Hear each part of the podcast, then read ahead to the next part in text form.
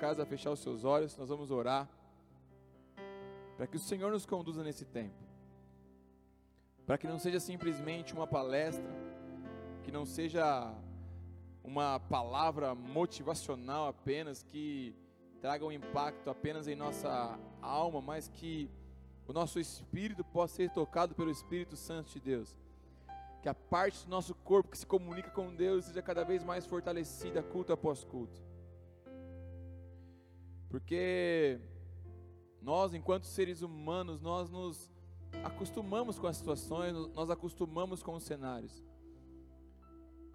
Do mesmo jeito que nós nos acostumamos muitas vezes a estar num culto, a vir à igreja e a fazer de maneira robótica, de maneira mecânica, assim também no online nós podemos fazer isso sabe, simplesmente ouvir um culto por ouvir, nem prestar atenção, estar fazendo, pegando o culto, fazendo outras coisas, mas que essa não seja a nossa realidade, que essa não seja a sua realidade, amém?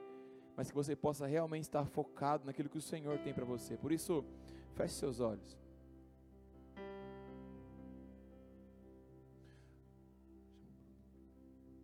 Feche seus olhos e volte-se para o Senhor. Feche seus olhos e coloque-se diante dele. Feche seus olhos e clame pela presença do Senhor.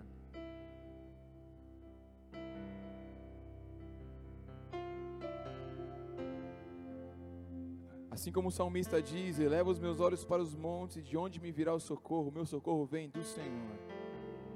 O nosso socorro vem do Senhor, Pai.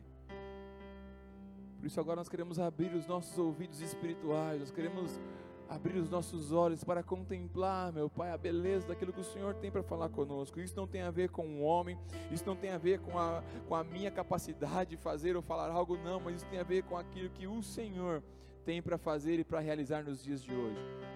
Por isso nós agora, meu Pai, nós anulamos tudo aquilo que de espiritual possa atrapalhar o teu povo de receber o teu alimento, o teu povo de receber a tua palavra tudo que possa a, vir a roubar o seu povo, porque essa é a missão de Satanás: roubar, matar e destruir. Mas o Senhor, o Senhor vem para nos entregar vida e vida e abundância. Por isso nós possamos nos deleitar em Tua palavra, que nós possamos encontrar prazer nos Teus mandamentos, na Tua palavra e naquilo que o Senhor tem para nós. Por isso encha o nosso coração de expectativa, encha o nosso coração de fôlego, encha o nosso coração de ânimo para buscarmos cada dia mais ao Senhor, para crermos cada dia mais ao Senhor, Pai. Assim nós oramos para que o Senhor tenha tenha liberdade para agir e para se mover. Meu Pai, que haja um romper dos limites físicos, meu Pai, dos limites que nós estamos enfrentando aqui, meu Pai, como uma câmera, como é, as distrações, que haja um romper nessa noite e que todos possamos, meu Pai, é, estarmos diante do Senhor, nos colocarmos diante do Senhor para recebermos do alimento que vem do alto e que assim nada atrapalhe o que o Senhor tem para fazer, operar e realizar aqui nessa noite. Em nome de Jesus, entre em cada lar que está representado agora. Entra em cada família, inunda os quartos, as salas, aqueles que estão recebendo a palavra no carro, na rua, não importa, no trabalho. Pai, que todos esses, de maneira única, de maneira especial, possam ser tocados pela tua presença e pelo teu Espírito Santo. A nossa expectativa é essa, meu Pai, que assim como as águas cobrem o mar, que toda a terra, toda a cidade de Jaú, toda esta região seja cheia da tua glória, do conhecimento da glória do Senhor. Essa é a nossa oração. Revela-te a nós. Revela a tua glória a cada casa a cada família. Em nome de Jesus. E a começar de mim. Eu quero aprender contigo. Eu quero estar em tua presença. Por isso, venha nos inundar. Em nome de Jesus. Em nome de Jesus. Amém. E amém. Dê uma salva de palmas ao Senhor Jesus. Adora Ele, adora Ele, adora Ele, adora o Senhor, adora o Senhor. Abra sua Bíblia no Salmo de número 125. Salmo 125. É o texto que nós vamos dar início ao sermão, a palavra de hoje. E você, você está na sua casa, acompanhe, amém? Pega a sua Bíblia, né? Como eu já falei que semana passada, eu sei que você tomou um belo de um banho para estar tá pegando o culto com a gente, colocou uma roupinha legal, né? Não tá com aquele pijama rasgado, né? Hã? Vocês estão aqui quando vocês pegam culto em casa, vocês fazem isso, né? Você arruma e tal, não é verdade? É, é. Não tá pegando culto com a cueca furada, não, né? Olha lá, hein, rapaz. Ah, olha a revelação. Pega ele, Senhor, né? Ah, eu sei que você passou aí um. Se não, imagina a hora que seu marido estiver no manto, ele olhar para o lado, ver o seu cabelo armado, né? Meu, vai assustar, vai sair do manto na hora, não é verdade? Ah, eu sei que você está aí arrumadinho, pegando culto também. Amém? Qual que é o texto? Salmo de número 25, né? Ah, 125, é isso aí mesmo. Estou vendo só se vocês estão ligados. Diz assim: Os que confiam no Senhor são como o Monte Sião que não se abala, firme para sempre. Como em redor de Jerusalém estão os montes, assim o Senhor em derredor do seu povo, desde agora e para sempre. Aleluia!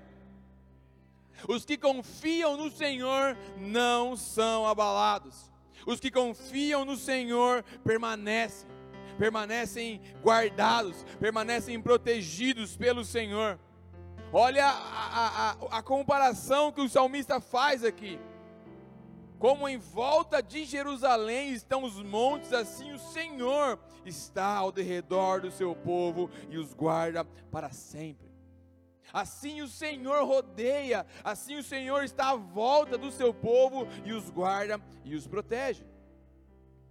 Quando você analisa, quando você estuda o contexto histórico da palavra de Deus, porque também é um livro histórico, também é um livro que conta muita história do que aconteceu desde a criação de todas as coisas, né, até aí é, os dias da igreja primitiva.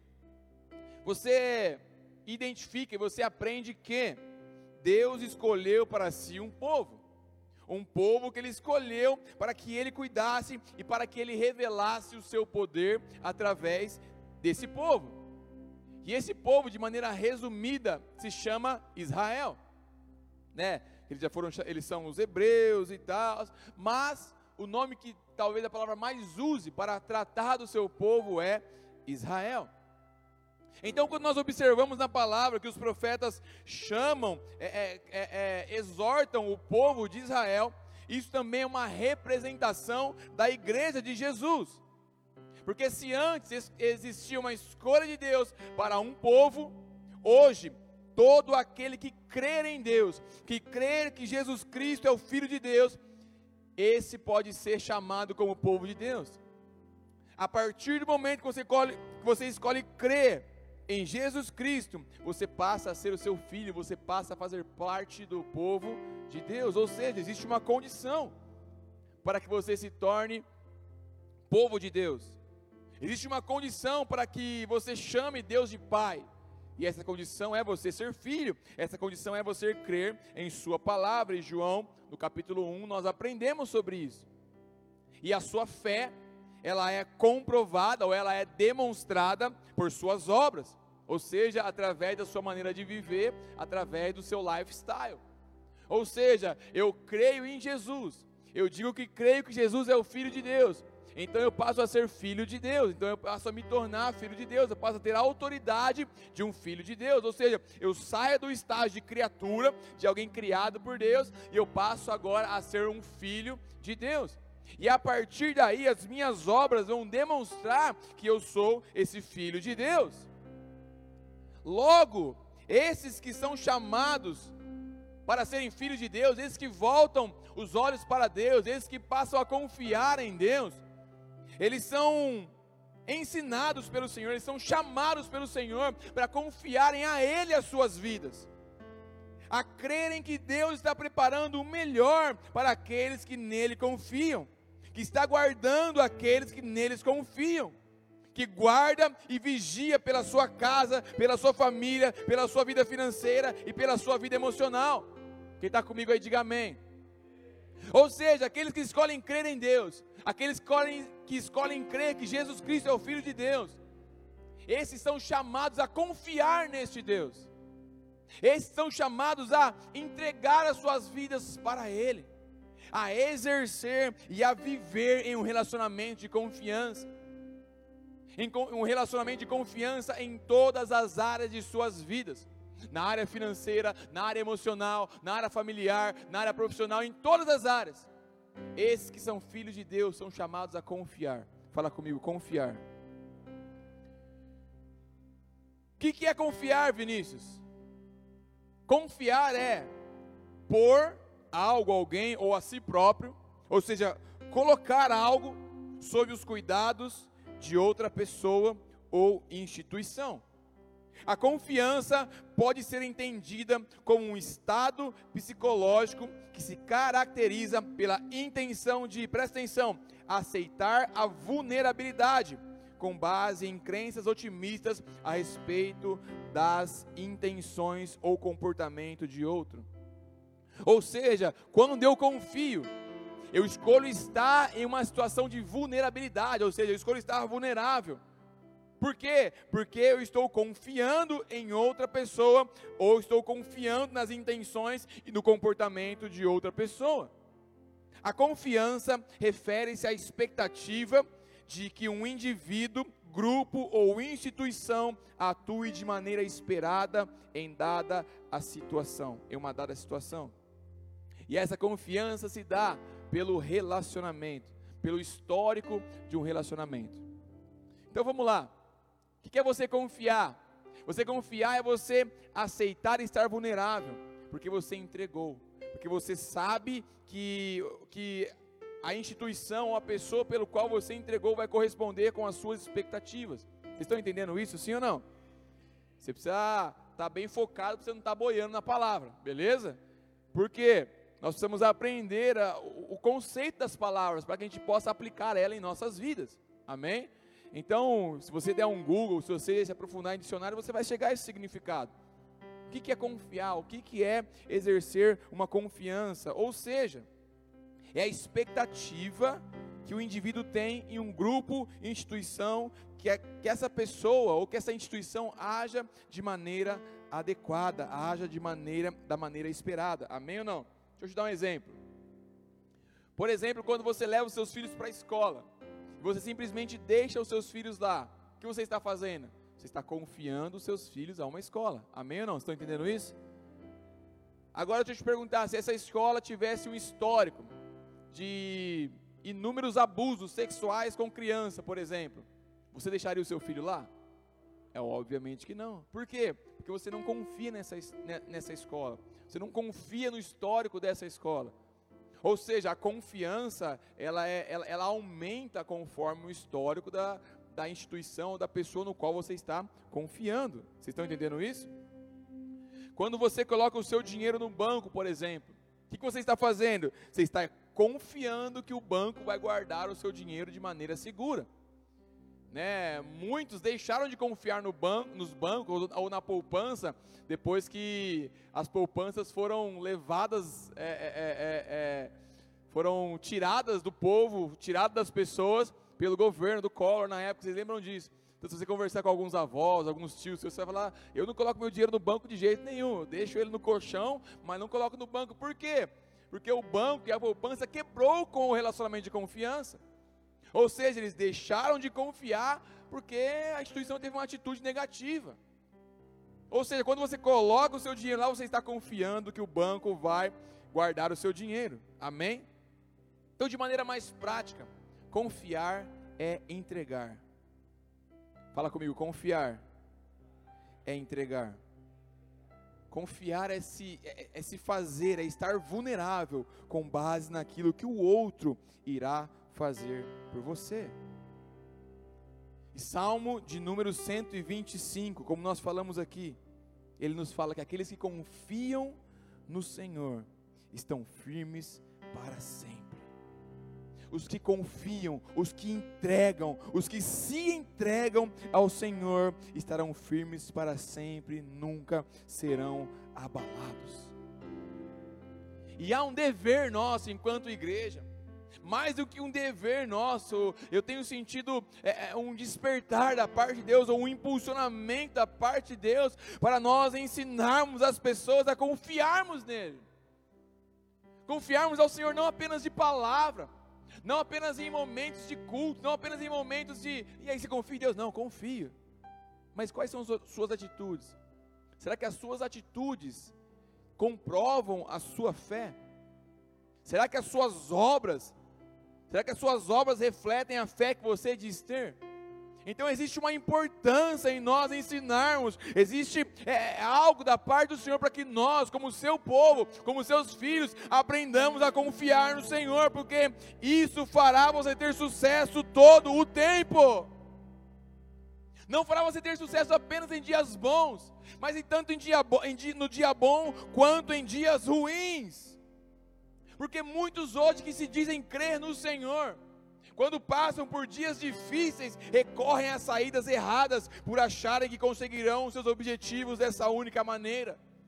Ou seja, vem o dia mal, vem o dia ruim, vem a adversidade, ao invés de demonstrarem a sua confiança ao Senhor, esses escolhem é, saídas erradas, escolhem por atalhos, escolhem por outros caminhos para tentar vencer e desprezam a sua confiança no Senhor. Muitos recorrem à ilegalidade. Ah, eu sempre fui fiel ao Senhor, mas agora ficou difícil, o que eu vou fazer? Ou eu continuo confiando, ou eu tento dar um jeitinho brasileiro aqui. E a grande maioria, ou muitos pelo menos, que se dizem cristãos, que se dizem filhos do Senhor, em dias ruins, em dias difíceis, recorrem a essas saídas, recorrem à ilegalidade. Ou seja, procuram burlar a lei porque não acreditam que Deus pode os abençoar.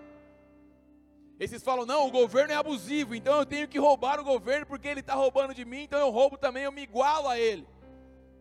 Eu não confio que Deus vai suprir, eu não confio que eu tenho que agradar ao Senhor, não, mas eu tenho que dar o meu jeitinho para que as coisas aconteçam acreditam que podem passar a perna num colega de trabalho ou em outra pessoa para se dar bem, porque não creem, porque não confiam que Deus pode colocar eles em determinado lugar.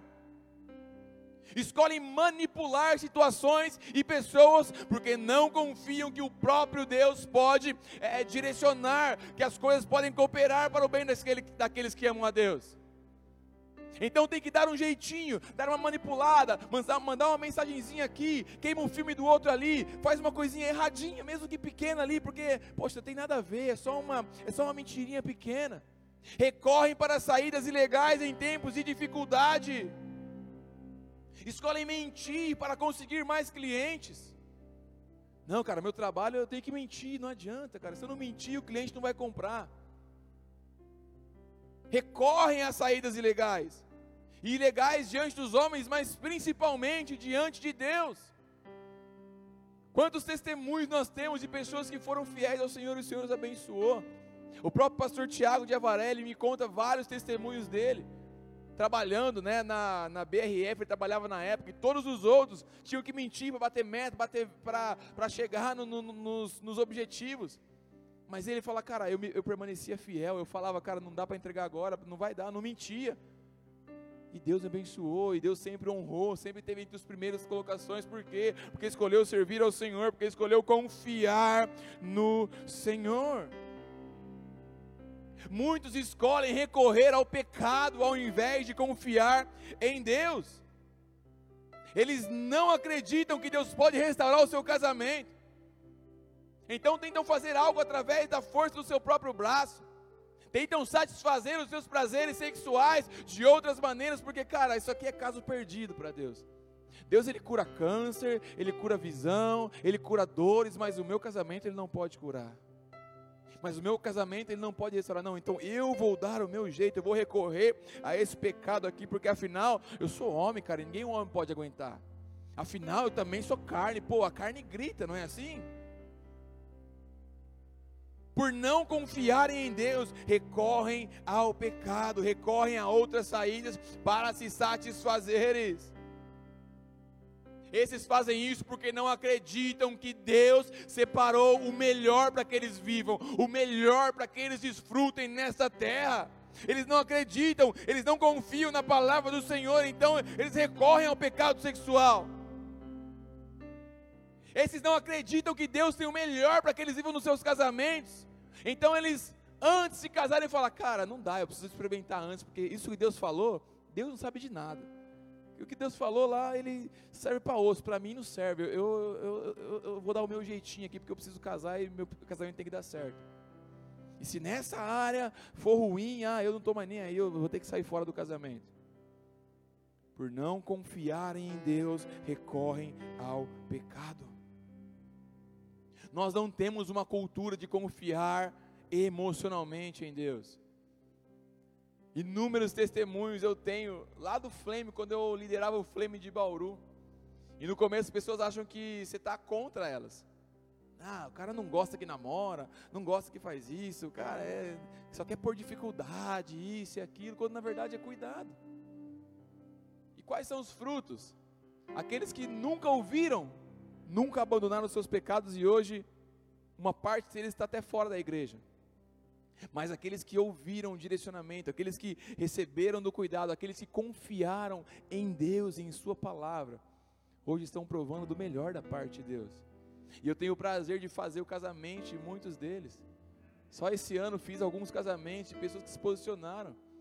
Né? Teve o Reinaldo e a Mari lá de Bauru. Acompanhei eles desde o começo. Desde quando ele falou, cara, estou achando aquela menina legal, acho que eu vou orar com ela. Acompanhei, orientei. Poxa, agora acho que a gente vai namorar. Poxa, vamos lá. Acho que agora a gente vai casar. Poxa, glória a Deus. Fiz o casamento deles há poucos meses atrás.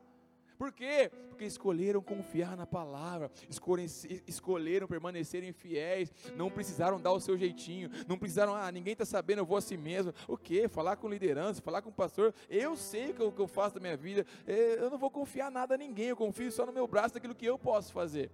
Vai que vem outra pessoa e leva. Que confiança é essa que você está tendo? Então nós não temos a cultura de confiar emocionalmente em Deus. Vocês estão aí ainda, sim ou não? Não vai embora não que vai ficar bom, tá bom? Fica tranquilo, nós vamos nos alertar, amém? Para que a gente não incorra nesses erros. Vocês estão comigo ainda aí, sim ou não?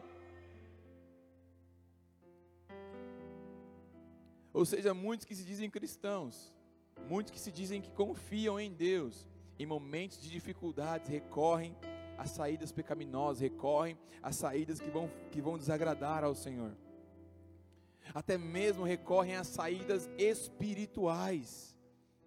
Buscam outras vertentes espirituais porque pensam não estar ouvindo a voz de Deus. Pensam que Deus está calado, pensam que Deus não está nem aí, pensam que Deus não está ouvindo, pensam que Deus não está agindo.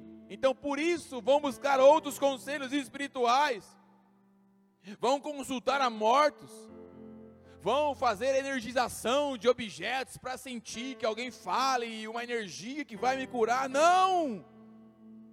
Guarde o seu espírito, como nós falamos aqui na quinta-feira. Sua vida espiritual seja talvez a mais importante que você tenha. Então não é qualquer um que tem que colocar umas agulhas em você para equilibrar o seu espírito. Não!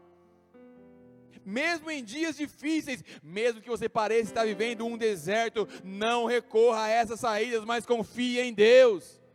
Continue confiando em Deus, continue confiando no Senhor. Você não precisa é, buscar socorro em, em, em, em, pessoas que vão falar com os mortos, que vai fazer isso ou aquilo para equilibrar o seu espírito, não. Mas você precisa confiar que Deus está contigo, porque aqueles que confiam no Senhor não se abalam, mas permanecem para sempre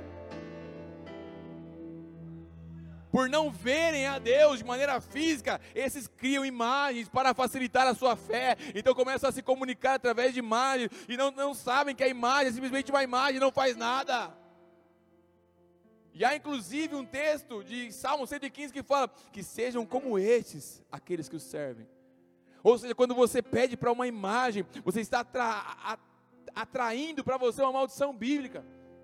Que assim como essa imagem, que tem olhos não vê, tem nariz, mas não, não, não sente cheiro, tem mãos, mas não apalpam. Você está se tornando como elas, você está se tornando cego espiritualmente, surdo espiritualmente, insensível espiritualmente. Salmo 115 não ensina isso. Então as pessoas tentam recorrer a algumas saídas para se satisfazer. Como foi com Moisés no deserto, ficou 40 dias no monte. O povo não confiou. O que, que eles fizeram? Ah, vamos fazer um bezerro de ouro, porque pô, o cara sumiu. Vamos fazer um bezerro, vamos fazer algo que a gente possa enxergar, algo que vai satisfazer a, a, a nossa sensibilidade física. Ou seja, muitos em meio à crise, em meio às dificuldades, recorrem a outras vertentes espirituais que não ao Senhor. E por aí vai. São inúmeros os caminhos que muitos tentam trilhar por não confiar em Deus trilham o caminho do engano, sabem que é errado, sabem que é pecado, mas mesmo assim coloca em prática na sua vida, porque confia mais na força do seu braço do que, na, do que em Deus. tentam enganar a si mesmos, dizendo: Não, poxa, eu dou o meu jeitinho aqui, não, eu tenho que fazer isso porque não vai acontecer, meu amigo. Nós precisamos ter uma cultura de confiar em Deus. Nós precisamos, fala comigo aí, nós precisamos confiar em Deus. Confie em Deus em todo o tempo, confie em Deus em todo o período, não tente outras saídas, não tente outras vertentes, não tente nada além da palavra do Senhor, porque Ele continua como seus. E agora eu vou para o texto que é o texto base da palavra de hoje, qual o Senhor falou comigo, amém? Estou quase terminando a primeira parte da introdução, quem está comigo dá amém aí. Aleluia, hoje o culto de ceia é o culto de 8 horas, tá bom? Você que está nos acompanhando aí, Tô brincando, calma, não desliga, não dá ESC, não sai, mas compartilha que dá tempo de alguém chegar ainda aí. Amém? Segunda Reis capítulo 1. Vamos lá.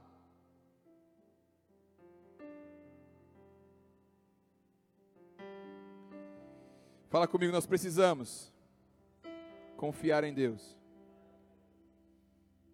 Vou falar mais uma vez para você. Eu sei que você estava meio cochilando agora. É que se você tiver igual esse povo que está aqui, eh, vou ter que falar umas cinco vezes. Então vamos lá. Nós precisamos confiar em Deus. Ah, isso aí, tá vendo como deu uma melhoradinha? É por causa da máscara, né? Então, cada um dá uma miguel, a máscara não sai o som, né? Alguma coisa assim. É a máscara, né, seus mascarados? Vamos lá. Olha esse texto, olha, olha a profundidade e como textos você conhece o lado imagem e semelhança de Deus. Como assim, Vinícius, lado imagem e semelhança? Como que Deus trata, como que Deus pensa, como que Deus fala. Olha isso. Segunda Reis capítulo 1 diz assim: Depois da morte de Acabe, revoltou-se Moabe contra Israel e caiu Acasias pelas, pelas grades de um quarto alto em Samaria e adoeceu. Então, Acasias era o rei que sucedeu Acabe, um dos piores, não o pior rei de Israel. Então, seu é, é, é, Acasias agora era o rei no lugar de Acabe. Amém? Então a Bíblia fala aqui que ele caiu das grades de um quarto alto e ficou doente. Olha, presta atenção. Enviou mensageiros e disse-lhes: Ide e consultai a Baal Zebub, Deus de Ecrom, se sararei desta doença. Ou seja, ele cai doente e ele fala para os seus mensageiros: olha, vai lá em Ecrom, vai lá na, na, na, na cidade daqueles que servem a Baal Zebub e pergunta para o Deus deles se eu vou sair dessa. Olha isso. Versículo 3: Mas o anjo do Senhor disse a Elias, que era o profeta dos dias, profeta da época, Elias o tisbita Dispõe-te e sobe para encontrares com os mensageiros do rei de Samaria e diz-lhes: Porventura não há Deus em Israel para ires consultar a Baal Zebub, Deus de Ecrom. Por isso, assim diz o Senhor: da cama que subiste não descerás, mas sem falta morrerás. Olha isso. Eles estão indo lá para consultar o Deus de Ecrom, o tal do Baal Zebub, e Deus manda Elias encontrar com eles no caminho e falar: O que vocês estão fazendo? Porventura não há Deus em Israel. Por que vocês estão indo consultar outros deuses? Não há Deus na sua terra, o seu Deus não está com você. Eles estavam tão distantes do Senhor, eles viviam um tempo de tanta frieza que eles desprezavam a Deus. E eles recorriam a outros deuses para saber se algo iria acontecer. Em outras palavras, eles recorriam a demônios para ver se algo iria acontecer. No momento de enfermidade, Acasias foi buscar a Baal Zebub. O que é Baal, Vinícius? Baal são deuses pagãos. Dá origem à palavra Beuzebu, que significa demônios. E olha que interessante, a palavra Zebub significa mosca, principalmente as que causam picadas. Ou seja, é, é, é, é, a mosca representa algo pequeno, algo que parece ser inofensivo, aquilo que muitos podem dizer, não, não tem nada a ver. O que a Bíblia nos ensina sobre a mosca? Eclesiastes capítulo 10, versículo 1: Assim como a mosca morta produz mau cheiro e estraga o perfume, também um pouco de insensatez pesa mais do que sabedoria e a honra. Ou seja, Zebub significa que até mesmo aquele pequeno desvio, aquela pequena moça, aquilo que parece que não tem nada a ver, ainda que pareça ser uma atitude pequena, ainda que pareça ser uma atitude nada a ver, ainda que possa causar uma pequena picadinha, uma dor momentânea, é isso que eu vou buscar. É o Deus pagão que, poxa, é, é, só, é pequeno, é só uma moça, Deus não vai ligar. É algo que vai causar uma picadinha aqui, vai causar um pequeno desconforto, mas depois eu saro disso.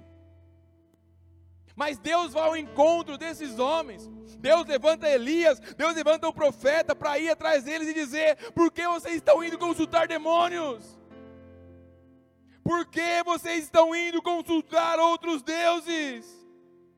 Será que não há Deus em Israel? Será que o Deus de Israel está morto? Será que vocês já não têm alguém que sempre guardou por vocês? Será que não há um Deus que sempre esteve com vocês? Um Deus que sempre livrou vocês? Um Deus pelo qual, através dele, vocês estão agora aqui? Será que não há Deus em Israel? Por que, vocês têm que buscar em outros prazeres, recorrerem a outras circunstâncias, recorrerem a outras vertentes, recorrerem ao pecado, recorrerem a outros deuses? Por quê? Será que não há Deus em Israel?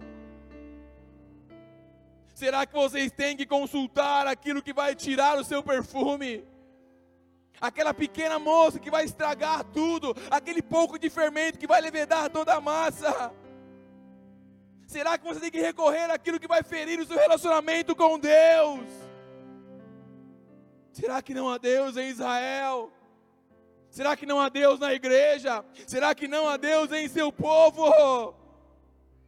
Será que você não tem um Deus que está contigo? Rotineiramente nós fazemos isso com Deus. Nós negamos a Deus em troca de outras coisas que pareçam resolver os nossos problemas momentaneamente, para saciar os nossos prazeres momentaneamente. Ah, mas fulano, ele está em meio à crise, ele fez isso que é errado, mas ele se deu bem, então eu, eu quero ser igual a ele. Eu vou fazer igual a ele. Ah, mas fulano lá, pô, ele, ele dormia com a namorada antes de casar e casou, tudo bem, eu quero ser igual a ele. Ah, mas Ciclano lá, ele, ele tinha duas famílias e, cara, deu certo, eu quero ser igual a ele. Posso te falar uma coisa? Deus permite você fazer isso, porque Ele deu para você a liberdade de você escolher.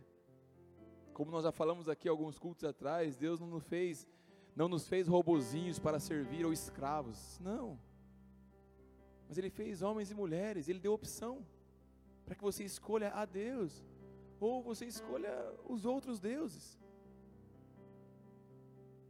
E em 1 Samuel, como eu falo que esses textos são lindos e revelam o coração de Deus, Deus levanta Samuel no final do, do, dos dias dos juízes o, o, o povo de Deus se levantava, depois se desviava, é, era, restaurado, se desviava do Senhor, havia um clamor, depois Deus levantava outro juiz, livrava o povo, o povo se desviava e assim ia sucessivamente.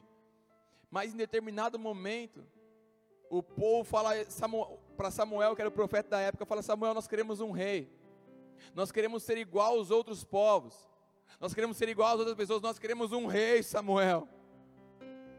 A Bíblia fala no 1 Samuel 8,6: Samuel não gostou de lhe haver impedido um rei e buscou orientação no Senhor. Olha isso. Depois de toda a história, depois de Deus sempre levantar pessoas, sempre capacitar pessoas, depois de Deus sempre conduzir o seu povo, depois de Deus abrir o mar, depois de Deus livrar, depois de Deus sarar, Deus fez tudo pelo seu povo, perdoou, redimiu, Perdoou, redimiu, perdoou, perdoou, perdoou inúmeras vezes. O povo vira para Deus e fala, através de Samuel, Samuel, nós não queremos, nós, nós queremos um rei para nós. Queremos ser igual às outras nações. Samuel fala: Peraí, cara, eu vou lá consultar a Deus. Olha isso, olha isso. Versículo 7.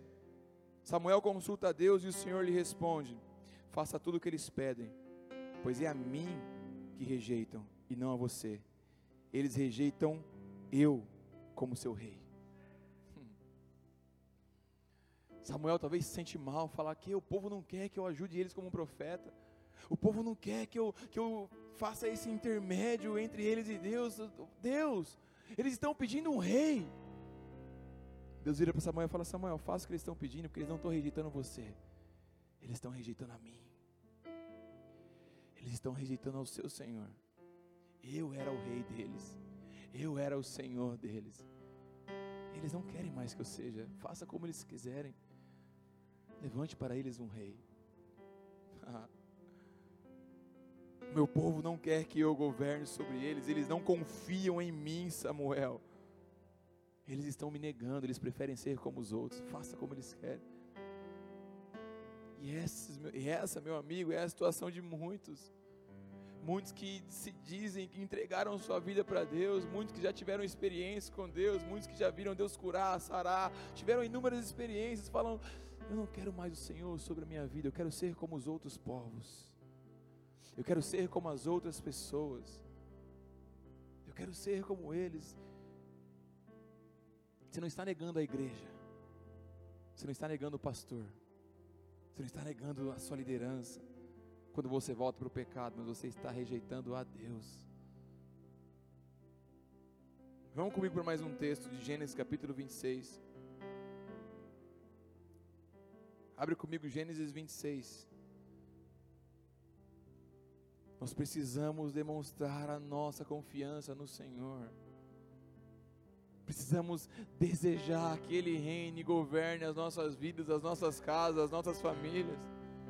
Precisamos crer com a nossa atitude e confiar em Deus. Não só com as palavras, não só com um texto ou um post no Instagram, não, mas com as suas atitudes confiar em Deus. Entregar.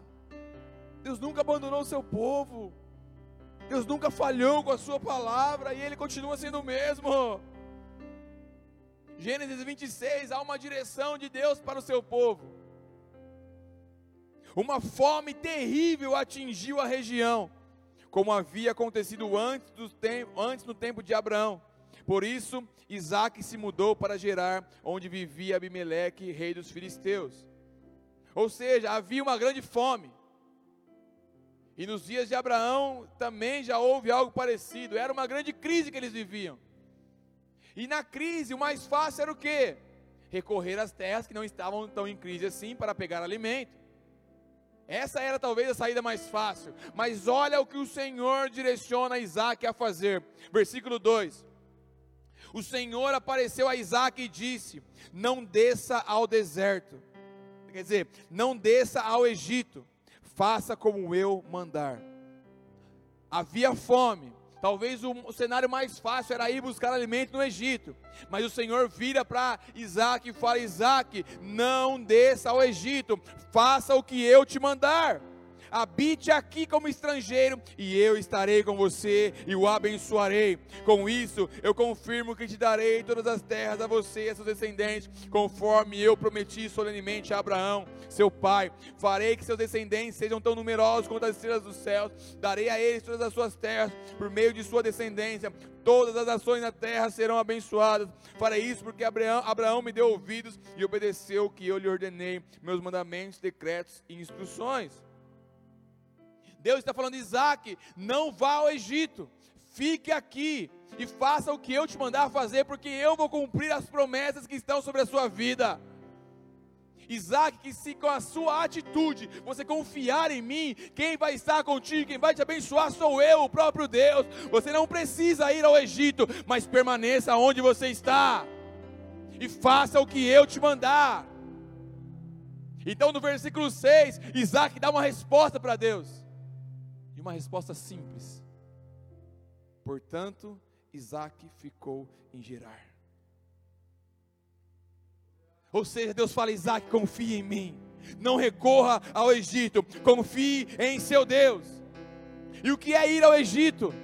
Ir ao Egito é recorrer ao mundo, é recorrer a todas essas saídas que nós falamos anteriormente é recorrer ao padrão mundano, é recorrer ao pecado, à idolatria, recorrer ao engano, ao roubo, à mentira. Isso significa o Egito. E o Senhor fala para Isaac, que representa o seu povo: Isaac, não vá ao Egito. Isaac, você não precisa recorrer a essas saídas. Isaac, eu estou falando com você, que se você me obedecer e ficar aí, quem vai cuidar de você sou eu. Não precisa se dobrar aos outros deuses, Isaac. Há uma promessa sobre você. Há uma promessa sobre a sua casa, há uma promessa sobre a sua saída, sobre a sua família, então confie em Deus. Confie em Deus, confie em Deus, confie no Senhor.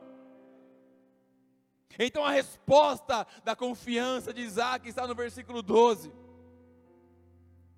Quando nós confiamos em Deus, quem cura de nós é o Senhor. Quando nós confiamos em Deus, as portas que são abertas para as nossas vidas são portas que vêm do Senhor, relacionamentos que vêm do Senhor, vêm dele, porque Ele está guardando, Ele está cuidando de nós. Então Isaac obedeceu, versículo 6, ele ficou em Gerar. Ainda que houvesse crise, ainda que houvesse seca, ainda que houvesse um cenário terrível, Isaac confiou em Deus. Ao contrário do povo nos de Samuel, que disse: Não, eu não quero nem saber, Samuel, nós queremos um rei. Isaac falou: Tá bom, Senhor, eu vou escolher obedecer. Então no versículo 12 a Bíblia diz: E semeou Isaac naquela mesma terra e colheu naquele mesmo ano cem medidas ou cem vezes aquilo que ele semeou, porque o Senhor o abençoava. porque o Senhor o abençoava e engrandeceu-se o varão e ia engrandecendo até que se tornou muito grande e tinha possessão de ovelhas, possessão de vacas e muita gente de serviço, de maneiras que os filisteus o invejavam. Ele se tornou uma referência para os filisteus, uma referência para os inimigos, por quê? Porque ele confiou em Deus e o Senhor o abençoava. O Senhor o abençoava, o Senhor fazia a sua semente se multiplicar. O cenário era ruim, o cenário era péssimo, mas há um segredo aqui, há uma chave aqui, a chave é a obediência. Quando nós obedecemos, quando nós fazemos aquilo que o Senhor nos mandou fazer, nós somos abençoados pelo próprio Senhor e semeou Isaac naquela mesma terra, naquele mesmo lugar, na terra seca, na terra ruim, na terra da crise. Ele ficou lá, ele semeou lá, então ele colheu naquele mesmo ano. A resposta do seu posicionamento não demorou, não tardou, mas naquele mesmo ano ele colheu sem medidas aquilo que ele semeou. Sabe por quê? Porque o Senhor o abençoava. É por isso que a Bíblia nos ensina, Salmo 44, como é feliz o que confia no Senhor, que não depende dos arrogantes, nem se desviam para a mentira. Como é feliz os que confiam no Senhor. Salmo de número 25, nós lemos aqui: Ó oh, Senhor, a Ti entrego a minha vida. Eu confio em Ti, meu Deus. Eu confio em Ti, meu Deus. Não permitas que eu seja envergonhado, nem que os meus inimigos se alegrem com a minha derrota. Quem confia em Ti jamais será envergonhado. Quem confia no Senhor jamais é envergonhado, jamais será envergonhado, jamais será deixado de lado. Quem confia no Senhor são como os montes de Sião que não se abalam, mas permanecem para sempre. Aqueles que confiam em Deus são recompensados por Deus. O Senhor os abençoa, o Senhor é quem guarda, o Senhor é quem cuida. Oh, rapantosui carabarabadarie. Confia no Senhor, faze o bem e habitarás na terra, verdadeiramente serás alimentado. Deleita-te no Senhor e Ele concederá o que deseja o teu coração. Confia no Senhor, confia no Senhor, confia em Deus. Quando nós recorremos a outras saídas, quando nós escolhemos a, a nos, é, deixar o Senhor ferir os seus princípios, é essa a pergunta que Ele nos faz porque você está fazendo isso, porventura não há Deus em Israel, porventura não há Deus com o seu povo, porventura não há Deus com os seus filhos. Por isso a saída é em meio aos tempos difíceis, confie no Senhor. Quando os gigantes aparecerem, confie no Senhor. Quando o dia for mal, confie no Senhor. Quando a resposta for negativa, confie no Senhor. Permaneça confiando em Deus. Coloque a sua palavra em prática e é Ele quem vai cuidar de você. Confie em Deus todas as áreas da sua vida.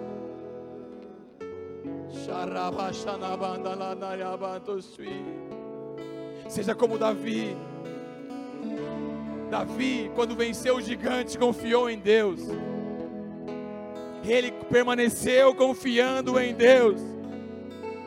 Então, quando ele chegou diante daquele gigante, sabe qual foi a sua resposta? Ah, enquanto todo o exército de Israel tremia de medo, enquanto todos estavam acovardados diante daquele gigante.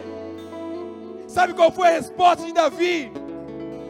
Ele virou para o gigante e disse: Você vem a mim com espada e com lança e com escudo, porém eu vou a ti, em nome do Senhor dos Exércitos, o Deus dos Exércitos de Israel, a quem você tem afrontado. Hoje mesmo o Senhor te entregará na minha mão e ferir-te-ei e tirarei a sua cabeça, os corpos do arraial dos filisteus. Darei hoje mesmo as aves dos céus e as bestas da terra, e toda a terra saberá que há Deus em Israel, e toda a terra saberá que há Deus em Israel.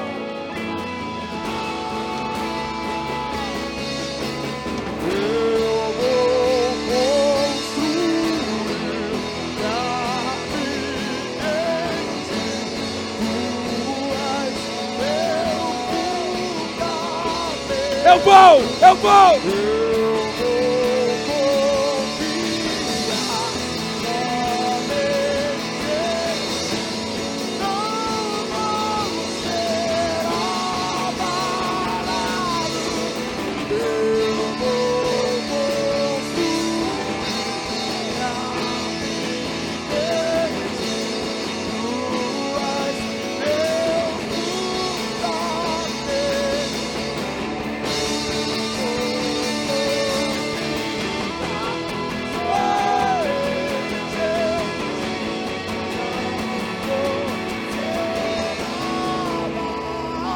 Levante suas mãos aos céus. Em qual área você tem tentado, tem sido tentado a entregar? Em qual área da sua vida você está sendo tentado a ceder, a abrir concessões? Em qual área da sua vida você está sendo tentado a fazer isso? Tentado a abandonar o Senhor? Tentado a recorrer a outras saídas? Por isso, com seus olhos fechados e as suas mãos aos céus.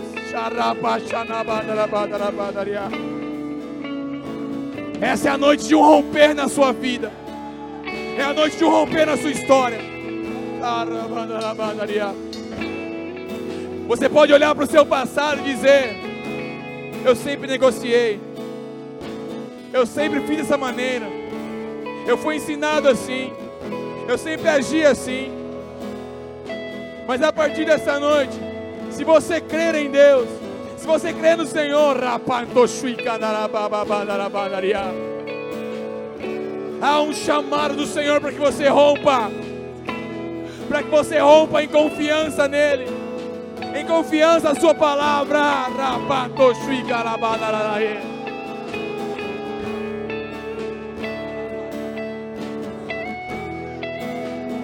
Então levante as suas mãos e comece a declarar: eu, eu, eu confio em Ti, Senhor.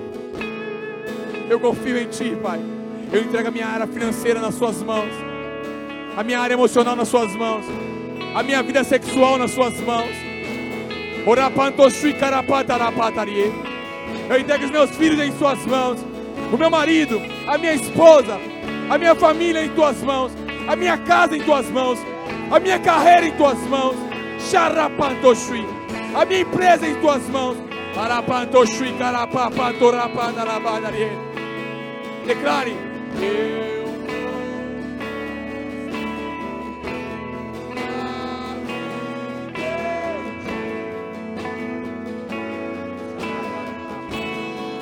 Declare isso ao Senhor, declare isso ao Senhor. Eu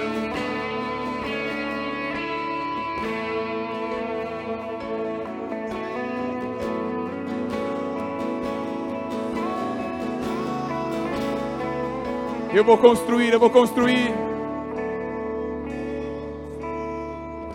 Levante a sua voz ao Senhor aí da sua casa. Prostre-se aos pés do Senhor.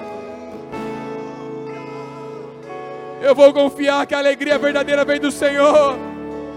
Eu vou confiar que as bênçãos financeiras vêm do Senhor. Eu farei do Senhor o meu Deus e o meu Senhor.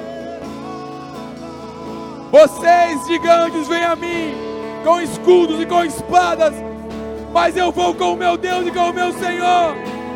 E ainda hoje você vai cair. Ainda hoje eu vou tirar a sua cabeça, para que em toda a terra, para que todos saibam, para que todos vejam que há Deus em Israel, que há Deus em Israel, que há Deus em Israel.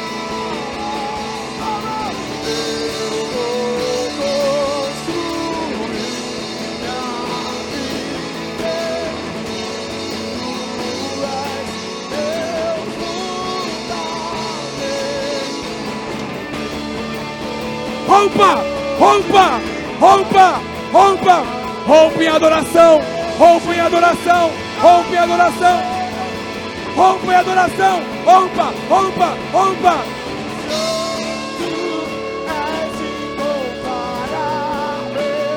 Rompe adoração ao seu Senhor, rompe adoração ao seu Deus, confie nele, abra os seus olhos e veja o Senhor.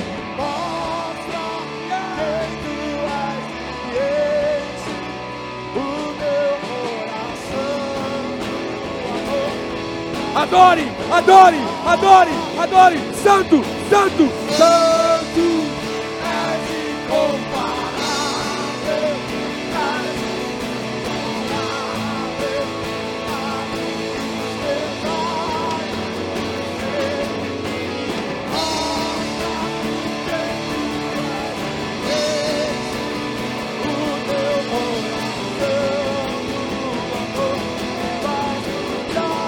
Você aí na sua casa, declare: Santo, Santo, és incomparável,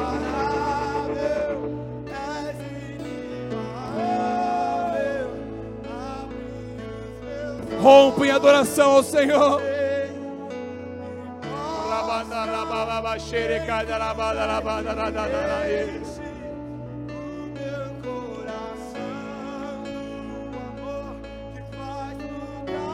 Declare santo, santo, santo, santidade ao Senhor. Oh, te adoramos porque confiamos no Senhor. Cantamos porque confiamos no Senhor. Nos alegramos porque confiamos no Senhor. Ei!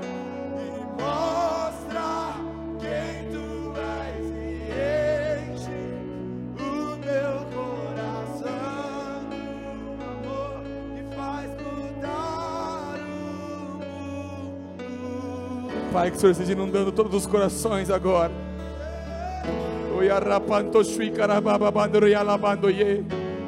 Que você receba agora da parte do Senhor. Fé. Que você possa verdadeiramente entregar a sua vida para Ele. Confiar no Senhor. Porque Ele não falha. Ele não dorme. Rapantosui ele é um bom pai. Ele é perfeito em tudo que ele faz. Há um convite para que os seus filhos sejam cuidados por ele neste tempo. Cuidados por ele nesta hora.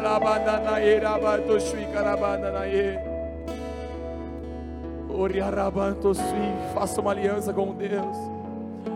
Faça uma aliança com o Senhor nessa noite. Escolha confiar nele, escolha confiar nele, escolha confiar no Senhor. Uns confiam em carros, outros confiam em cavalos, mas nós confiamos no Senhor dos exércitos. Nós confiamos em Ti, Deus. É melhor confiar em Deus que confiar nos homens. É melhor confiar em Deus, é melhor confiar em Deus, é melhor confiar em Deus. Eu quero fazer uma oração com você. Você que talvez esteja nos assistindo pela primeira ou pelas primeiras vezes. E você quer entregar a sua vida para este Deus, entregar a sua vida para esse Jesus. Se você quer fazer isso, eu queria convidar você a colocar a mão sobre o seu coração aí na sua casa. Coloca a mão sobre o seu coração, eu quero orar por você. Se você escolhe confiar no Senhor, declarar a sua fé nele, é com você que eu estou falando. Talvez você tenha andado uma vida inteira longe do Senhor, longe dos seus caminhos, longe da Sua palavra. Mas hoje você escolhe um, um caminho de conversão, uma mudança de caminho na sua vida. Eu quero orar com você. Meu amigo, a sua vida pode mudar através dessa atitude que você vai tomar agora. É o começo de uma nova caminhada. É um começo de um novo caminho sendo escrito pelo Senhor. Se você é esse, feche seus olhos, coloque a mão no seu coração. Repita comigo essa oração e declare, Senhor Jesus. Senhor Jesus. Nessa noite. Nessa noite. Eu escolho. Eu escolho. Me entregar. Me entregar ao Senhor. Ao Senhor. Eu escolho. Eu escolho. Confiar em Ti. Confiar em Ti. A partir de hoje. A partir de hoje. Eu declaro. Eu declaro. Que Jesus Cristo. Que Jesus Cristo. É o meu único Senhor. É o meu único Senhor. O Senhor. O Senhor. É o meu Deus. É o meu Deus. O, o Deus que eu creio. O Deus que eu creio. Meu único Deus. Meu único Deus. A esse Jesus. A este Jesus. A este Deus. A este Deus. Eu entrego a minha vida. Eu entrego a minha vida. Escreve meu nome. Escreve meu nome. No livro da vida, no Senhor. livro da vida, Senhor. Porque hoje. Porque hoje. Eu declaro. Eu declaro. Que sou filho de Deus. Que sou filho de Deus. Que sou filha de Deus. Sou filha de Deus. E eu quero caminhar. E eu quero caminhar. Nos teus caminhos. Nos teus caminhos. Eu quero viver. Eu quero viver. Os seus propósitos. Os teus propósitos. Em nome de Jesus. Em nome de Jesus. Amém. E amém. Fica assim como você está, Pai. Obrigado por cada uma dessas vidas que se entregaram ao Senhor nessa noite. Que o Senhor guarde cada um deles. Que eles possam se chegar ao Senhor. Que eles possam conhecer cada vez mais o Senhor e terem experiências maravilhosas com o Senhor. Guarda os seus filhos, guarda a tua igreja, guarda os teus. Guarda cada um que com fé fez essa oração e que nós como igreja possamos ajudar e o servir em nome de Jesus. Amém. E amém. Se você fez essa oração pela primeira vez, há um número aí na sua tela. Envie uma mensagem para esse WhatsApp que está aí. Nós queremos te ajudar, te caminhar para uma célula mais próxima. Nós queremos te auxiliar neste novo passo que você está dando na sua vida. Amém? Então faça isso, não deixe de entrar em contato conosco através do inbox do Facebook ou uma mensagem no direct do Instagram também. Amém? Eu queria que você agora que está na sua casa, que se preparou, preparasse a sua ceia. Pegasse o pão, pegasse o suco que representa o vinho. Eu queria ler um texto que está em 1 Coríntios, capítulo 11, que ele fala sobre a ceia do Senhor.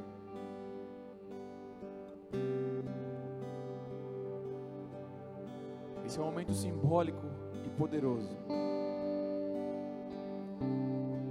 A Bíblia nos ensina que existem atitudes que nós tomamos na terra que tem um efeito profético, um efeito de trazer a vontade de Deus para a terra.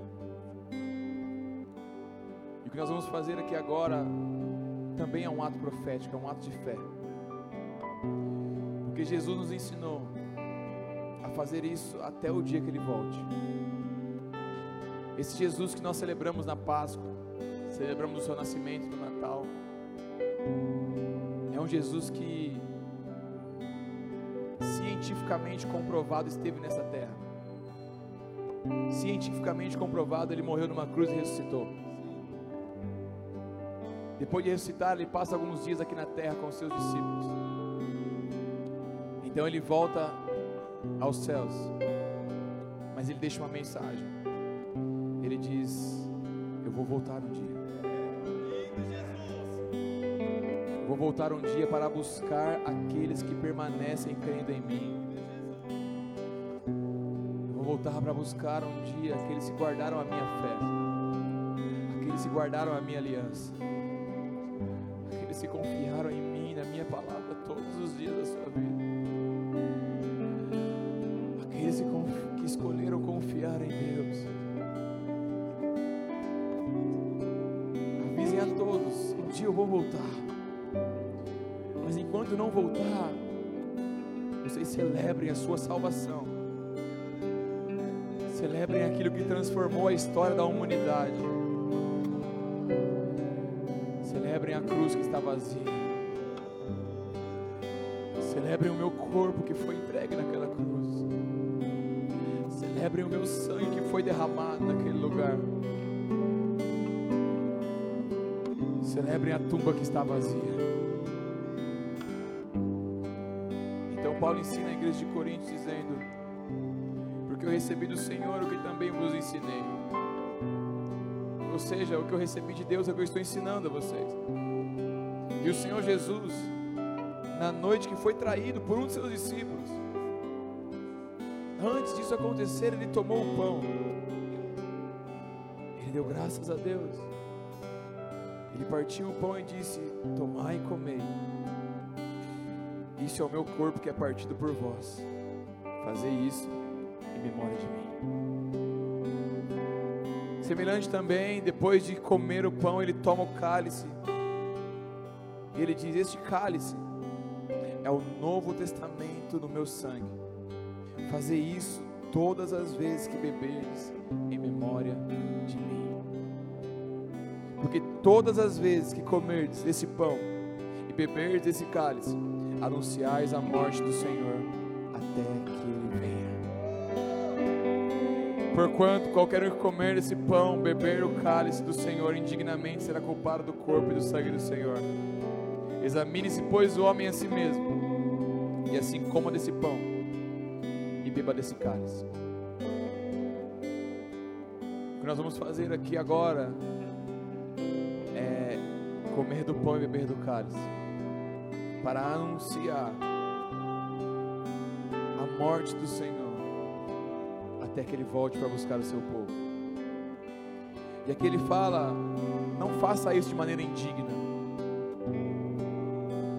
Faça isso se, mesmo conhecendo ao Senhor, você optou por uma vida de pecado. Não faça isso se você quer continuar no pecado. Não participe desse momento. Não faça isso de maneira indigna, porque senão você será culpado deste sangue. A Bíblia nos diz no livro de Hebreus que aqueles que um dia conheceram a Jesus, mas escolhem viver uma vida de pecado, esses crucificam a Cristo novamente. Ou seja, quando você escolhe participar deste momento, sem optar por deixar o pecado, uma vida de pecado para trás, você está sendo um daqueles fariseus que, quando perguntados sobre Barrabás ou Jesus, estão dizendo: soltem Barrabás. Por isso, se você escolheu viver para Jesus, se você entregou a sua vida para Ele ainda que hoje, se você escolhe viver uma vida nova, você optou por uma vida que agrade a Deus, talvez você tenha errado, caído, mas se arrependeu, se arrependeu de verdade, quer dar um novo caminho, então você pode participar desse momento. Então aí na sua casa, separe o pão, separe o suco. E agora tenha um tempo de adoração. Nós vamos ministrar uma adoração aqui para que você tenha um tempo de se arrepender, tenha tempo de talvez pedir perdão para alguém ou liberar perdão para alguém. Se necessário for, pegue o seu telefone e ligue. Se for uma briga com o seu pai, com um amigo, com o seu filho, ligue e se arrependa. Libere perdão. Faça deste momento momento onde você se aproxima de Jesus, onde você lembra dele e faz aquilo que ele faria em seu lugar. Então nós vamos orar e consagrar esses elementos. Então quando você é, quando nós terminarmos a adoração, segure o seu pão, segure o seu suco, nós vamos participar todos juntos. Amém? Então, Pai, em nome de Jesus, eu quero orar e consagrar cada elemento da ceia que foi separado agora, meu Pai. Que foi separado nas casas, que foi separado nos lares, Pai. Eu oro para que este item, meu Pai, estes, esses simples objetos possam refletir o Teu poder na vida desse, meu Pai. Eu oro e consagro, Senhor, ao Senhor o suco de uva, que representa o sangue, o precioso sangue que foi derramado naquela cruz para nos comprar. A Bíblia fala que a moeda que era contra nós A única moeda que Satanás tinha contra mim e contra você, que era o pecado, Jesus aniquilou naquela cruz. Então, se você crer em Jesus, você é comprado e lavado por esse sangue, redimido por esse sangue. Então, tudo aquilo de errado você já fez é lançado no mar do esquecimento. Creia nesse sangue. Não importa se você roubou, se prostituiu, caiu em pecados sexuais, se você matou alguém, não importa. Se você se arrepender verdadeiramente, esse sangue vai te comprar. Na verdade, esse sangue já te comprou. Basta pela fé você receber o sangue de Jesus em seu coração, o sangue de Jesus em sua vida. Assim nós oramos pelo pão, que representa o seu corpo que foi moído moído por nós, Pai. O castigo que nos traz a paz estava sobre ele, pelas suas pisaduras, pelo seu sofrimento físico, pelas vezes que o Senhor tomou daqueles chicotes em suas costas, pelo pedaço de madeira pesado que o Senhor carregou por cerca de 600 metros.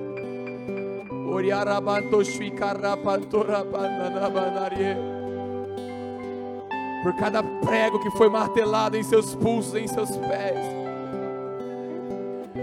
pela coroa de espinhos que foi colocada sobre a sua cabeça, por todas as vezes que os soldados romanos bateram e te feriram, cuspiram em seu corpo, batiram o seu corpo, rasgaram o seu corpo com uma lança. Assim nós consagramos este pão que representa este corpo, para que o Senhor mantenha viva em nossos corações a memória do Senhor, viva em nossos corações a memória da cruz, da cruz que hoje está vazia, cruz que hoje simboliza a nossa redenção e a nossa salvação. Assim nós consagramos ao Senhor esses elementos, meu Pai, em nome de Jesus. Aleluia, podem servir.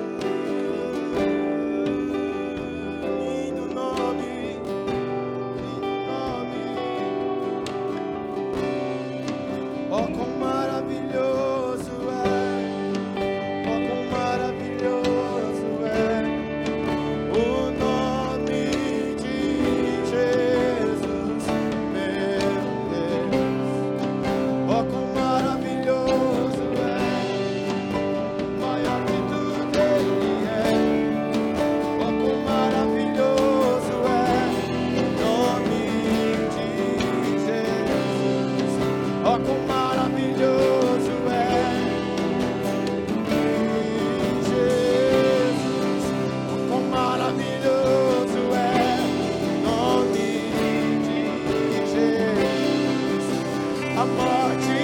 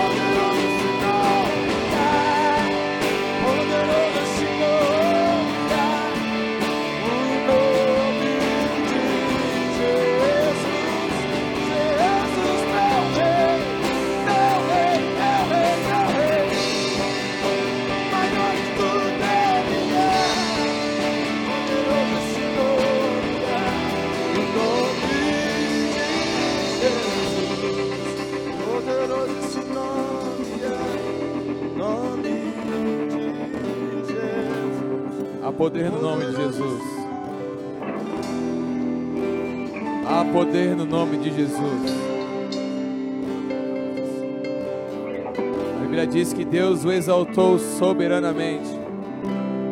E lhe deu um nome que está sobre todo nome. E é o nome de Jesus. No céu, na terra e debaixo da terra. Todo nome que toda língua confesse, que todo joelho se dobre, toda língua confesse que Jesus Cristo é o Senhor. Há poder no nome de Jesus. Nome da sua enfermidade não é mais poderoso que o nome de Jesus. O nome do coronavírus não é mais poderoso que o nome de Jesus. O nome da crise não é mais poderoso que o nome de Jesus. Porque o nome de Jesus está sobre todo nome. Todos os outros nomes se prostram diante dele. Todos os outros nomes têm que se prostrar diante de Jesus. Não há outro nome mais poderoso do que o dele. Por isso, se você crê no nome de Jesus, a sua enfermidade, ela é sarada agora. A sua dor, ela é curada agora. No nome de Jesus, a enfermidade da sua alma é curada agora. No nome de Jesus, a sua vida emocional pode sim ser curada agora. Por isso eu declaro, em nome de Jesus, toda enfermidade bate em retirada agora em nome de Jesus. Toda dor vai embora agora em nome de Jesus. Todo sentimento suicida bata em retirada agora em nome de Jesus. Há poder no teu nome, Jesus, para curar, para libertar, para sarar. Por isso, pelo nome de Jesus, seja curado agora aí na sua casa. Seja totalmente curado em nome de Jesus. Ordenamos, ouvidos abram você tinha algum problema auditivo, declaramos em nome de Jesus que os seus ouvidos sejam abertos agora. Olhos, abram-se agora. Declaramos, ab ó, a, olhos, abram-se agora. Pelo poder que há no nome de Jesus. Todo problema na fala. Sui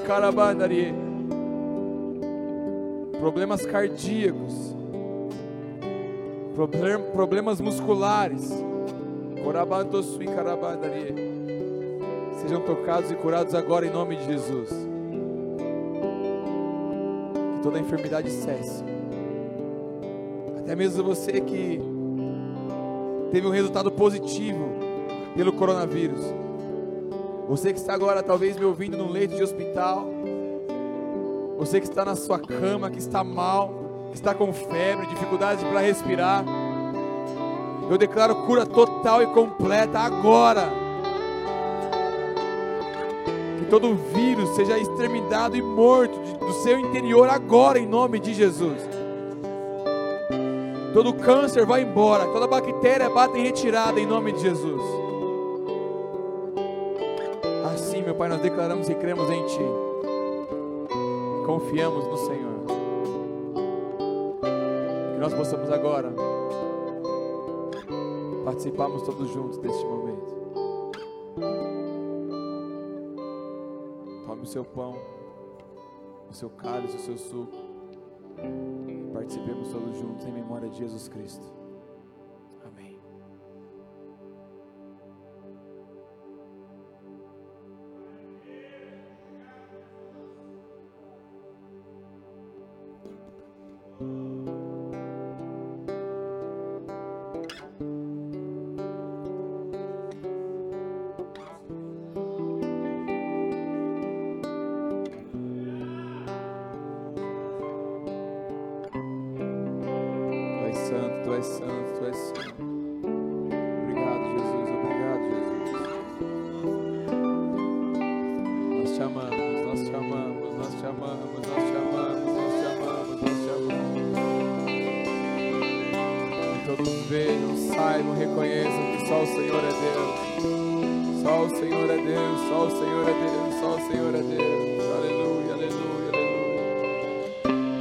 Dê ao Senhor a sua melhor salva de palmas, a sua melhor adoração.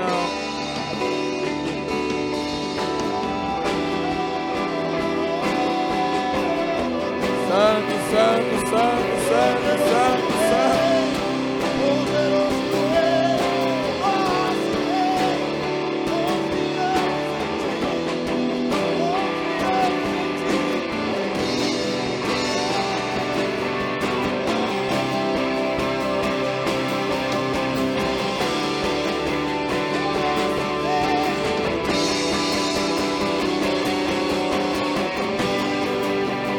Aleluia! Recebe a glória, recebe o louvor, recebe as palmas. Toda a adoração que foi gerada nessa noite. Receba, Senhor, receba, receba, receba. Como a demonstração da nossa gratidão, da nossa fé, a nossa confiança está em Ti. Se confiam no Senhor, são como os montes de Sião que não se abalam, mas permanecem para sempre. Escolha confiar no Senhor. Escolha crer no Senhor. Escolha confiar nele todo o tempo, em todo momento. Em nome de Jesus. Amém. Glória a Deus. Levante sua mão para o alto. Levante suas mãos aos céus. E declare com toda a igreja que está com você. Diga se Deus é por nós. Quem será contra nós? Diga: O Senhor é o meu pastor nada me faltará. Oremos juntos, Pai, nós que estais nos céus.